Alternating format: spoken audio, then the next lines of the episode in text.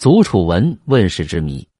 秦国与楚国在战国时期为了争夺天下，进行了长期的战争。从刚开始互有胜败，到后来秦军屡败楚国，把楚军打得节节败退，直到最终灭亡。秦国何以最终胜利？历史多有评论。宋朝时候发现的祖楚文，似乎给我们另外一些证据。秦国除了在正面战场作战之外，还用了别的一些特殊的巫术写法来诅咒楚国。秦国为何要用巫术来诅咒楚国？难道秦国最终胜利是靠巫术取得的？这些疑问让我们对祖楚文产生了浓厚的兴趣。在中国的文字发展史上，石鼓文占有非常重要的位置。它上承金文，下启小篆，是金文向小篆过渡的书体。是流传至今最早的刻式文字，为石刻之祖。这些石刻文当中，以石鼓文和祖楚文为代表，而其中的祖楚文更是由于其所特有的诅咒与神秘性，引得人们广泛的关注。祖楚文总共有三块刻石，出土于北宋时期，一块叫做巫贤文，出土于陕西凤翔。三百二十六字，另一块为大沈绝秋文，得于甘肃平凉，三百一十八字。第三块为亚托文，为洛邑杨义刘氏所藏。虽说这三块刻石分别出土于不同的地方，但这三块刻石都反映了同样的主题：秦国通过巫师向老天祈祷，隶属秦国和楚国交往的历史，希望诅咒楚国和楚国的君主。让自己的军队能够在战场上打败楚国，究竟为什么堂堂的秦国要通过巫师祈祷并且刻石成文的手段来诅咒楚国呢？我们首先来回顾一下秦国与楚国之间的历史。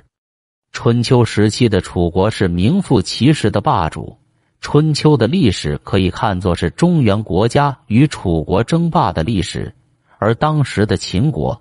除了秦穆公时期曾经短暂的称霸以外，一直以来只是固守在西部一隅。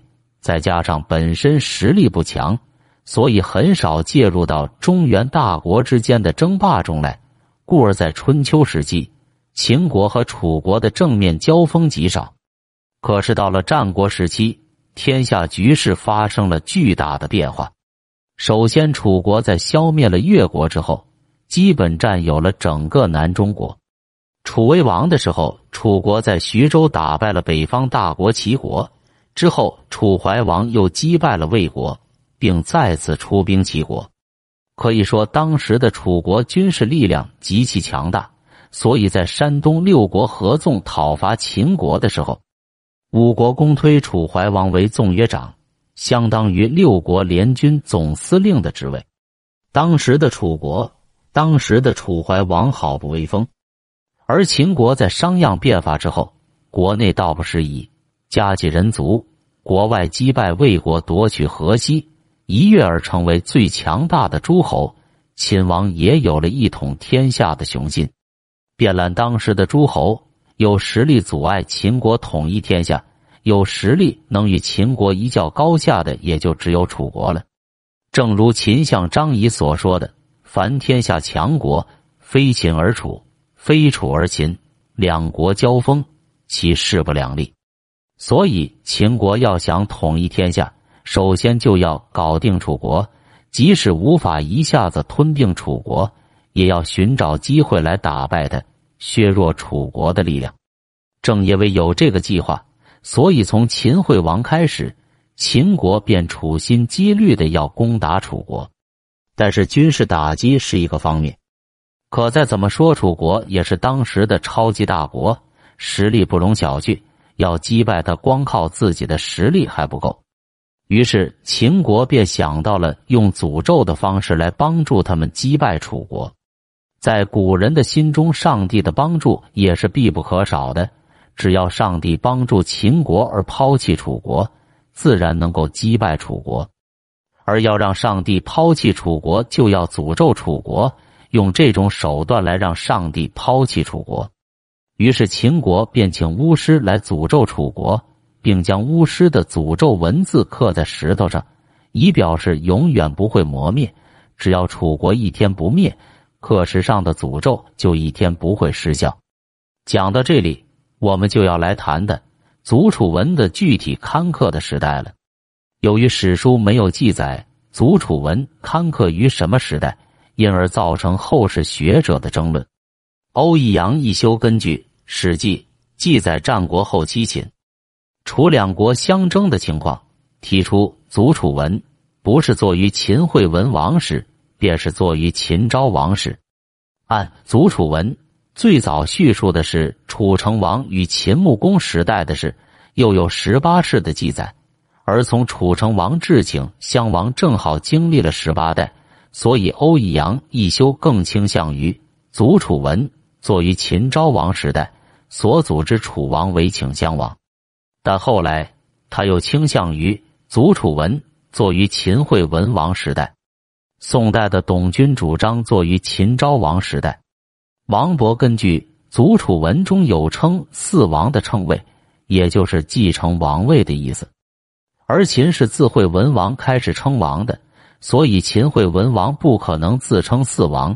继承王位的一定是之后的秦昭王，并明确提出祖楚文作于秦昭王九年，楚顷襄王元年（公元前二百九十八年）。郭沫若则主张祖楚文。作于秦惠文王十三年，楚怀王十七年，前三百一十二年。其主要理由是，这年楚怀王因受张仪欺骗，发兵攻秦，战于丹邑阳一，兵败后乃西国兵复袭秦，战于蓝田。正是在这种严重的形势下，秦王才向神祈求保佑，而诅咒楚王。所谓四王，也应理解为承继先人之意。关于祖楚文的成书年代，可谓众说纷纭。一笔者认为，要确定他成书的上限有一定的困难，但如果要确定一个下限，还是可行的。这个年代应该是秦惠文王十三年，楚怀王十七年，前三百一十二年。因为自当年的蓝田大捷之后，秦国对于楚国的战绩基本上是全胜，而且都是毁灭性的打击。